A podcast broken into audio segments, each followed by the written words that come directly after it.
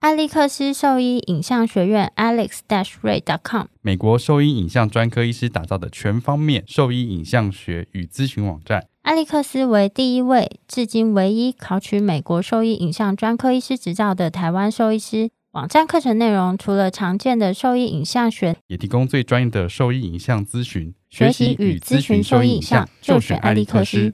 你现在给毛孩的驱虫真的够缜密了吗？新健爽比你想的更周到，犬猫体内外寄生虫三十种适应症一次搞定，简单几滴，让你三十天都放心。搭配李兰灵藻师对付跳蚤必施长达八个月的保护。一秒圈上零叮咬，没有空窗期，不怕水，也没有异味，让毛孩安心享乐。点点新界爽，内外新皆爽。圈圈灵藻师，毛孩灵藻师，让狗狗、猫猫的防虫新生活。可圈可点。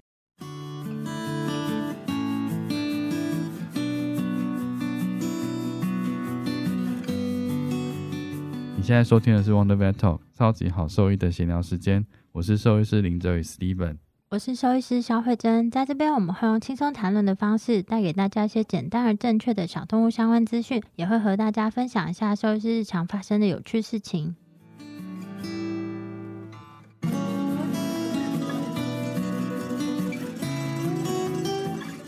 那你有办过就是有点毛毛的 case 吗？我自己很不怕这一块，但就是不怕我，归不怕，但是有没有身边的人就是有这种感觉，我没有特别问哎、但是大家都会说我们身边应该跟了很多，就是好像多少都会，因为每次在听那个一般你说人的吗法医或鉴识人员的时候，好像都会有一些很悬的案子，或就是有一些灵感发生一这样子。些奇怪的事情。对啊，就是哎、什么要找消失的凶器或怎么样，就突然梦到，然后就找到这样我我我目前没有，可能我去现场之后就会有。这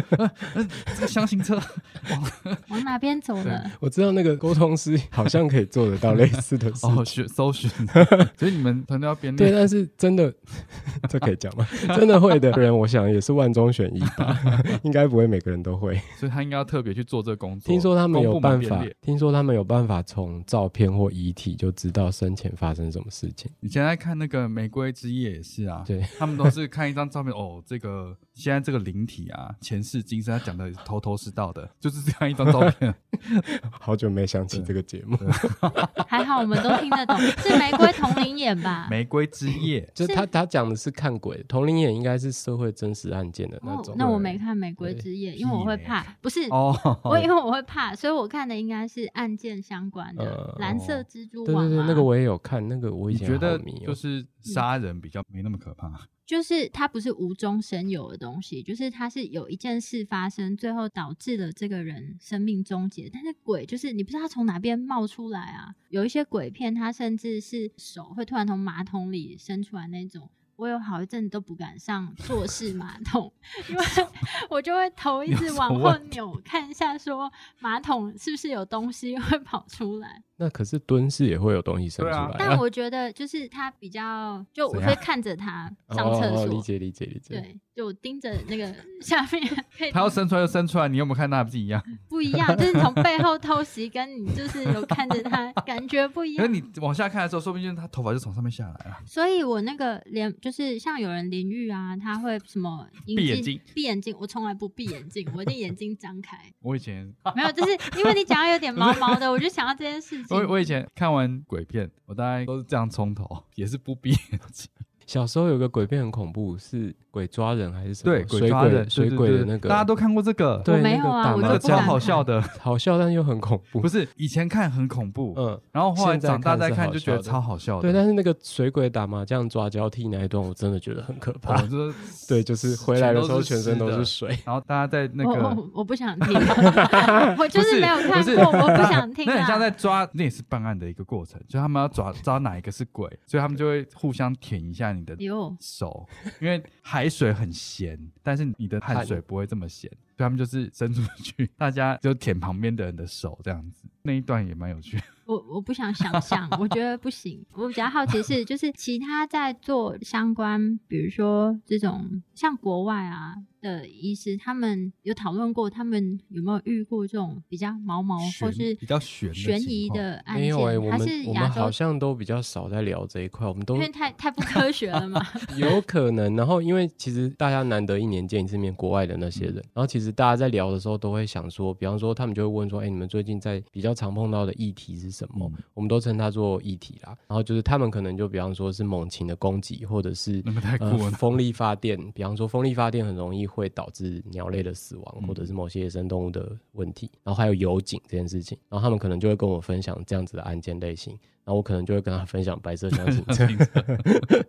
这类的，但呃，或者是我就会跟他们说，其实哎、诶我真的遇到枪伤了，本来以为不会遇到这样子。对，然后他们其实有很，我们那个研讨会其实有蛮多领域的专家，有人专门就是在协助斗犬、斗鸡案件的这种案件的侦办，因为这种案件背后非常复杂，通常要组织这种有组织、有规模的娱乐性的、赌博性的虐待动物的事件，它都背后要需要有黑道的背景，然后或者是要有非常硬的后台，然后他们要去做这些案件的时候，其实会给自己惹很多麻烦，然后有些就专门在做这些事情，然后那个像斗鸡的案件，就是他们会在鸡的身上装非常多尖锐的物品，所嗯以鸡跟鸡彼此在斗殴的时候，都会导致彼此很严重的伤势。然后那些很尖锐的物品上面其实会刻，可能就是有一些设计，然后上面可能会签名之类的，就是我签们名就是可能坏人在打造这个，也算是有点类似像很漂亮的耳环或是什么这就种，嗯我做的，对我做的，他们其我实设是计出会来的会武有一些器花纹或是什么，然后就是那个东西其实很高纲，看起来就是贵重的东西。就是那个我有去国外有参加过类似的工作坊啦，嗯啊然后就是呃，他们就布置了一个饭店房间，据说是这种斗鸡的背后的黑道老大，嗯然后进到那房间里面，就是他们刻意放了非常多的真正的子弹，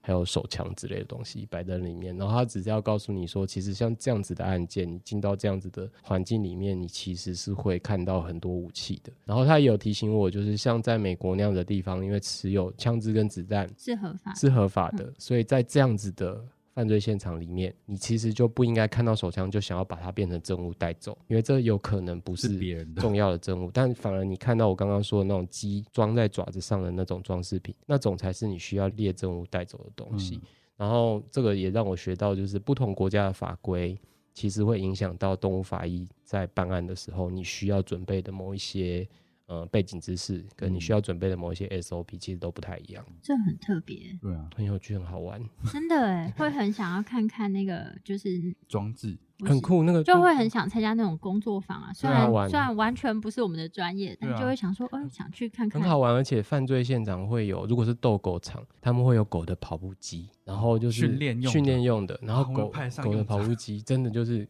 我不知道临床有这种有嗯让狗有附有件的有东西，有有，对，然后他们在那种犯罪现场会找到，然后那种犯罪现场可能会有各种各样的维他命啊、抗生素啊那种不知名的药，然后那个就是那些都是证据。我们去那种工作坊，他会教你，如果你看到一大堆血迹滴在地板上，你要去摸哪些血迹才比较容易分析得出 DNA 来。呃，比方说两滴血叠在一起的时候，然后旁边还有很多是单一滴、单一滴的，这个叠在一起的就会建议你不要采样，他就会建议你去采单一滴的，因为这一只可能一只动物的 DNA，这一只是另外一只动物的 DNA，那你去采中间这个叠在一起的。哦，它就是 mix 的 DNA，你你可能就没办法分析到底有几只狗，对，所以它就会有一些这样子的妹妹嘎嘎的东西。好有趣哦！对啊下次有超好玩这因为个我本来开想说对啊课，教我超好玩们，教我对们啊。可本以来可以可以本，来想说两滴好像比较厚，是不是比较多？对对，对，大家但都会其实这样不。其是实不是，他们会教你要去找越分单散纯越的，好。对，所然以后他他就是会布置成各式各样的嗯犯罪现场，对嗯然后教你进去怎么样实做。对对对对对对对哦，，那还是你可以布置像这样子，也可以。我们我有想要把它引进台湾，只我是觉得很好像蛮好玩的哦。对啊，对啊，像那个会想密去室逃脱，不我是可以也是嗯找那个谢松善老师一起来做类似的事情，对啊。很好玩。然后然后我想问的是，刚刚在讲的是都是你们都不理我，我就很想加入 你们你可以的话讲可题。以你讲说你说，没有，我只是说像密室逃脱，不是也是在一个地方，我们找一些证据想要逃出来，所以我就觉得这个工作坊很有趣。对啊就像很有这个趣啊访类问似的而已对啊嗯，类一似个的人一个人收个两千块这样 子，可以，我我是觉得 好像终于像这样子的找到了那个对，哎又有有了，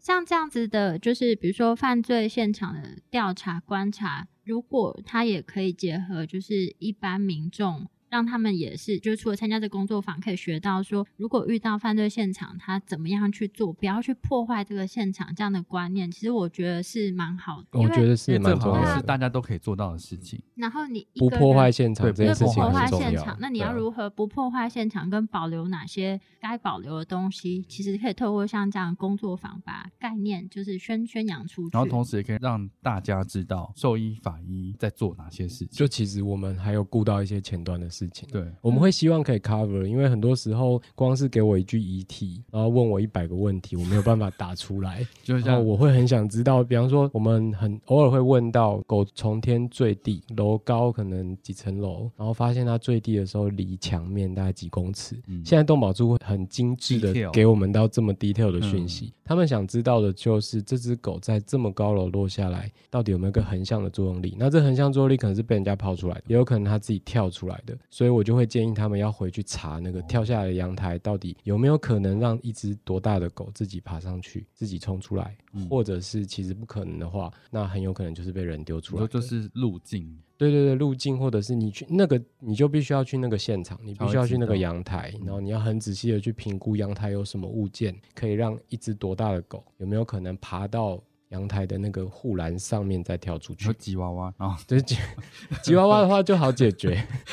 麻烦的就是一只要大不大要小不小的哦狗，它看起来好像跳得上去，对对又跳对不对上对，去麻烦的就是这个啊，吉娃娃就好解决，我就可以很清楚的知道它是被丢下来还有的。髋关节发育不全，它不可能跳得上 去。这需要这配个合也可临以床医师。 可以，我我觉得，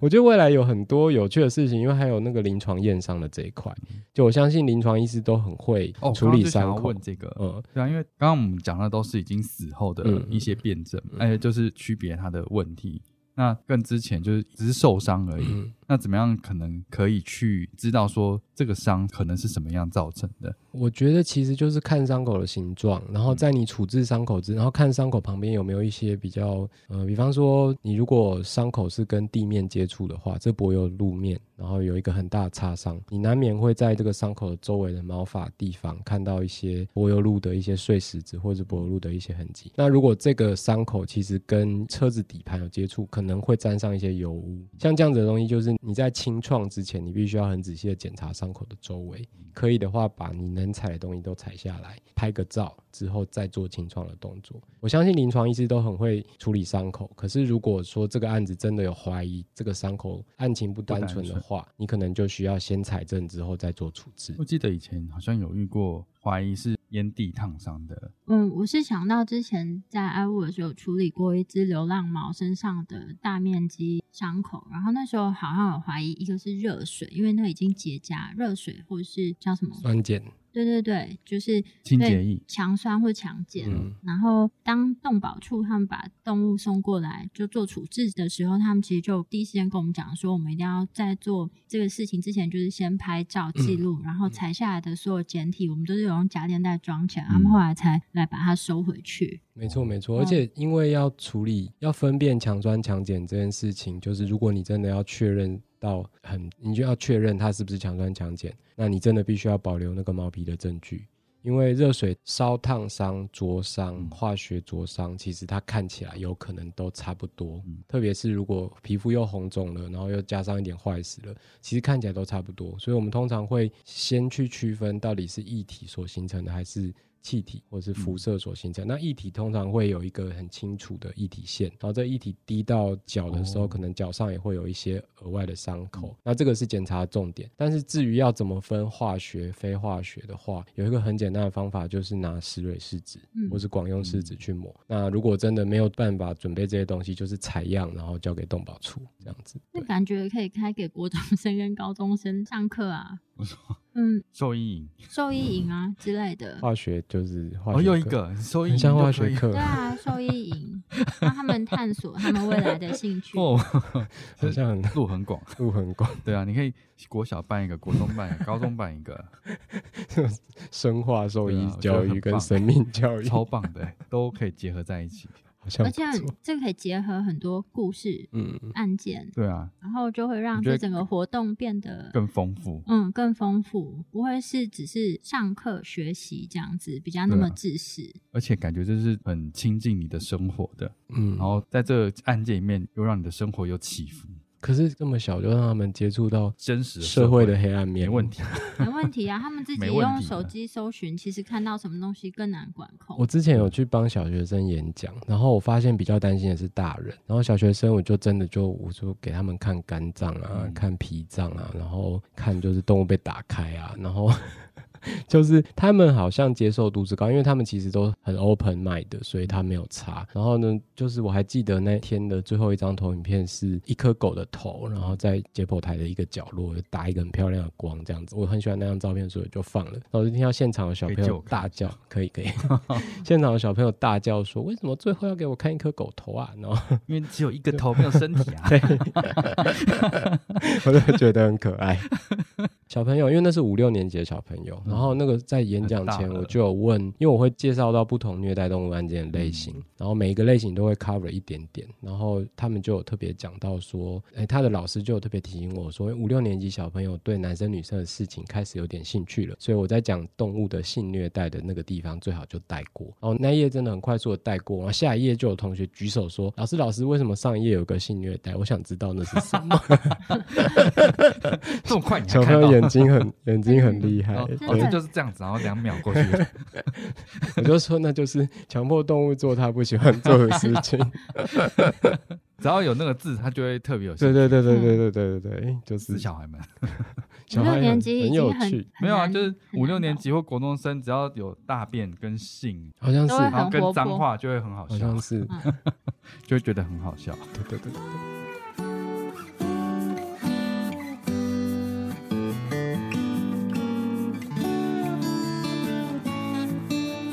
我是台大兽医专业学院动物法医暨比较病理学研究室的黄威翔助理教授。你现在收听的是 Wonder Vet Talk，超级好兽医的闲聊时间，最专业的小动物知识 Podcast 频道。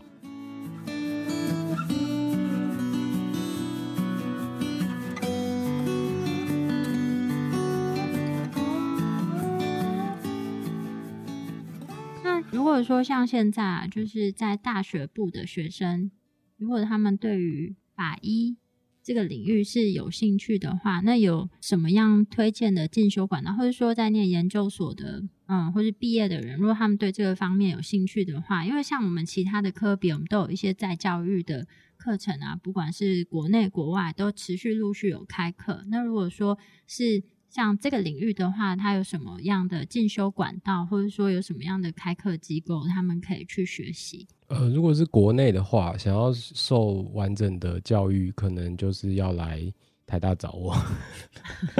听到了没？ 然后或者是有有些时候我会在外面帮兽医师开一些法规、伦理或者是品质管理相关的课程，所以在那种课程的时候，应该也有机会可以听到一些这个领域的相关的事情。那至于国外的话，就是你可以考虑在有一个叫 Vetfolio，你们知道吗？美国有一那个个继续网教育的网网站，站然后那嗯个是国际大家都可以去去报名付嗯费就可以上的。然后 Vetfolio 里面有一个，它算是四个 lecture，然后四个阶段的 lecture，然后它就是在动物法医，然后一到四集，然后每一集里面大概有十到十二个 talk 这样子。对，它有一个这样的系列课程。那这个东西上完之后，你就是会获得 Vetfolio 那边所提供你的证书，结业证书，对对，类似的东西。嗯，那如果是你想要去完成一个硕士学位，又不想要飞到国外去的话，可以考虑佛罗里达大学，他们有线上的，不管是嗯，好像也有否兽医师的，好像也有否那种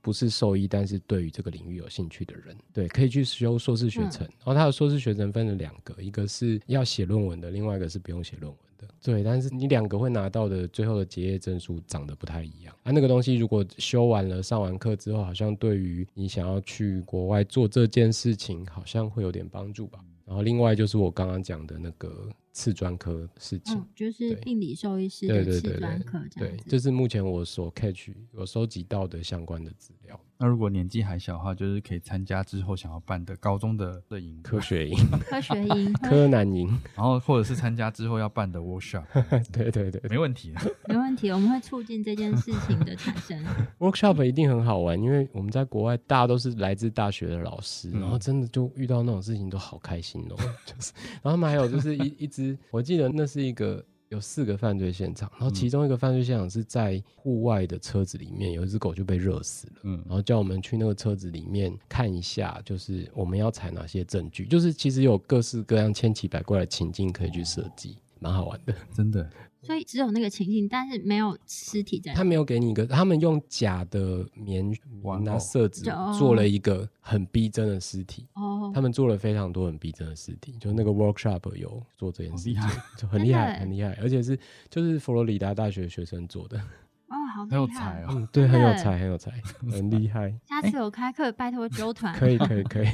那我好奇，在做这些事情，你们会自己做标本吗？我不会，因为其实我们通常都会做非常仔细的解剖，然后在解剖过程，如果看到，比方说这里是淤伤，嗯我要把它跟尸斑做区分的话，我就会直接把皮切开。然后在做标本的时候，你要尽可能保持那个皮的完整性嘛。嗯对，所以我我不会做标本，然后我也比较没有这个需求，我会把组织泡起来。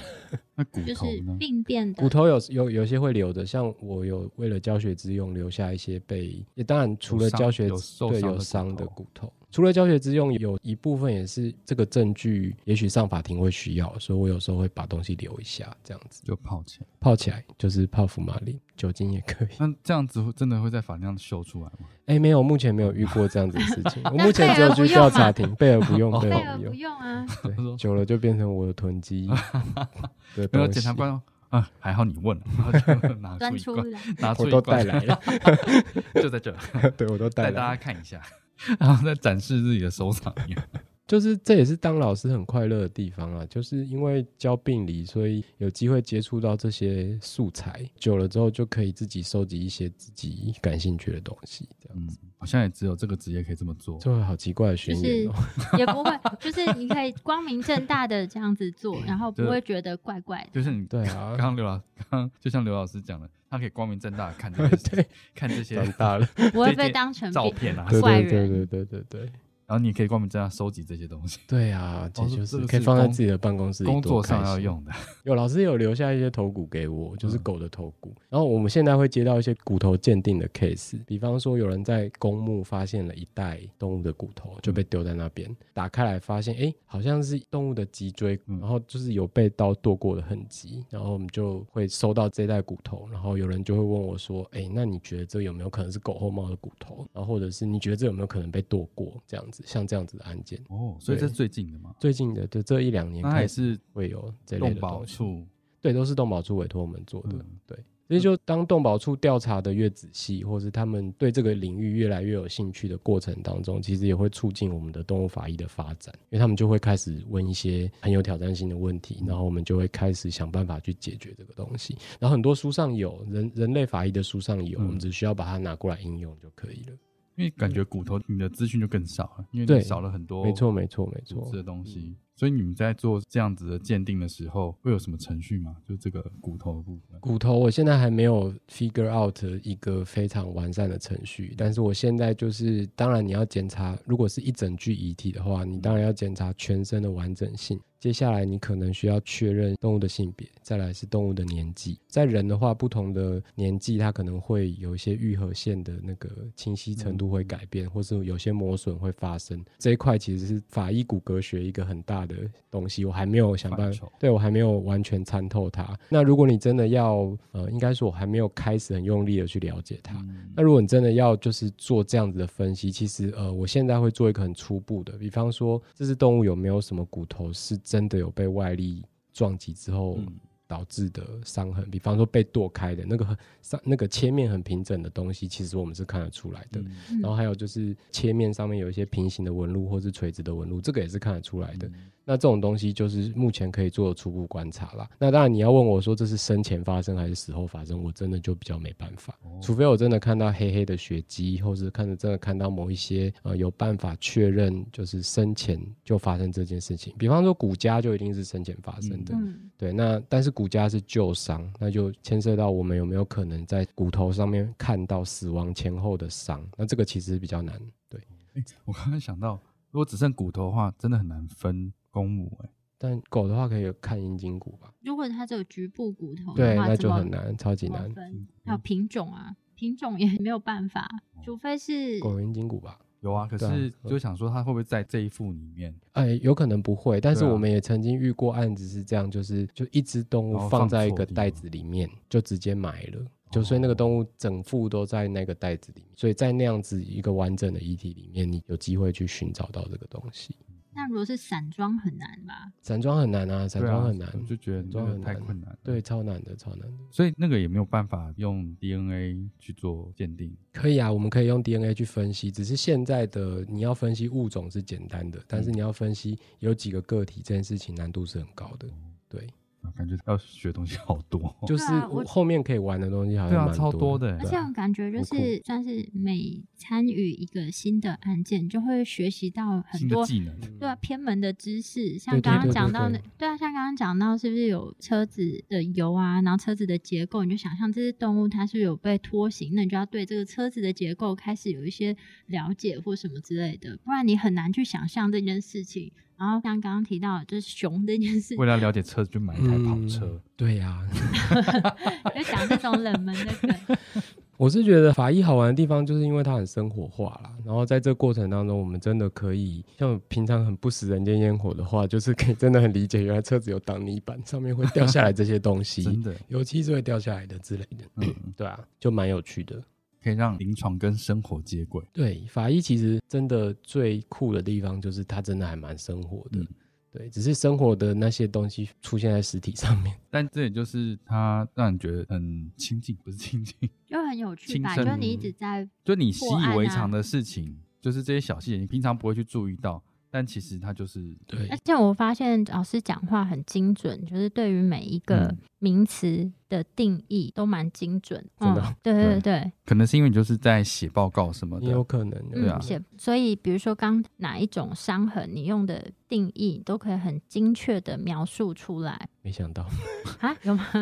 没有啦，可能就是我太常做这个了。因为我们很多时候，比方说，我们都知道这个案子就是这个坏人做的，可是这个坏人说了什么话，就是反反复复，然后第一次讲，第二次讲，第三次讲，通通不一样。那最后我们就回到一个最客观的状态下，我们怎么样透过我们所看到的这些东西，客观的这些事实，然后来想办法去反驳这个嫌疑犯。提出了各种可能性，那很多时候是做不到的，但是在做不到的状况下，我没有办法，我不能夸大我的发现，所以嗯在这个做不到的状况下，我就必须要很谨慎我的措辞，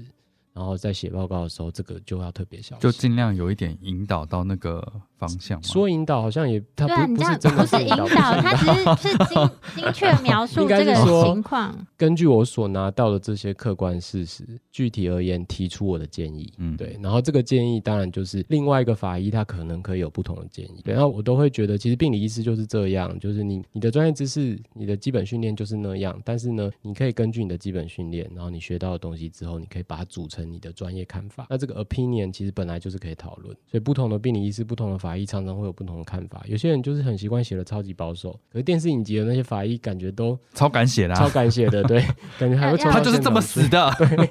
要有戏剧张力嘛，不然对写那么保守，你才不对啊看，你下一集就不那追保守啊了。就是每跟我们在看影像报告一样，每一集都只是就撞到写那么头，保守，到底在写什么东西？ 对对对。那现在在研究室里面有几个学生啊？我现在有现在有六个学生，哦六个学生对都六是个硕士，对，硕士生，硕士生，有女生吗？哎，男生女生都有，比例上哎，比例上女生多一点，但是大概就是，哎，现在一比一了，哎，最近六个是三男三女了，那之在前是女生比较多，哦，那在国外就是从事这个专业的性别比例呢？我觉得好像其实跟病理医师差不多，就是国外的兽医学校好像有些时候女生也是比较多，多很多。对对对，所以说好像我看到的其实蛮多都是女生，可是真的要说，就是我说那个逗狗啊，那嗯那些其实去犯罪现场处理的很多也都是就是长得像巨人一样的的女生男，性 嘛，哦，哎、你 你干嘛、我以所为以这样，男我以为生女是生都有啊，哦男生女生都有。对，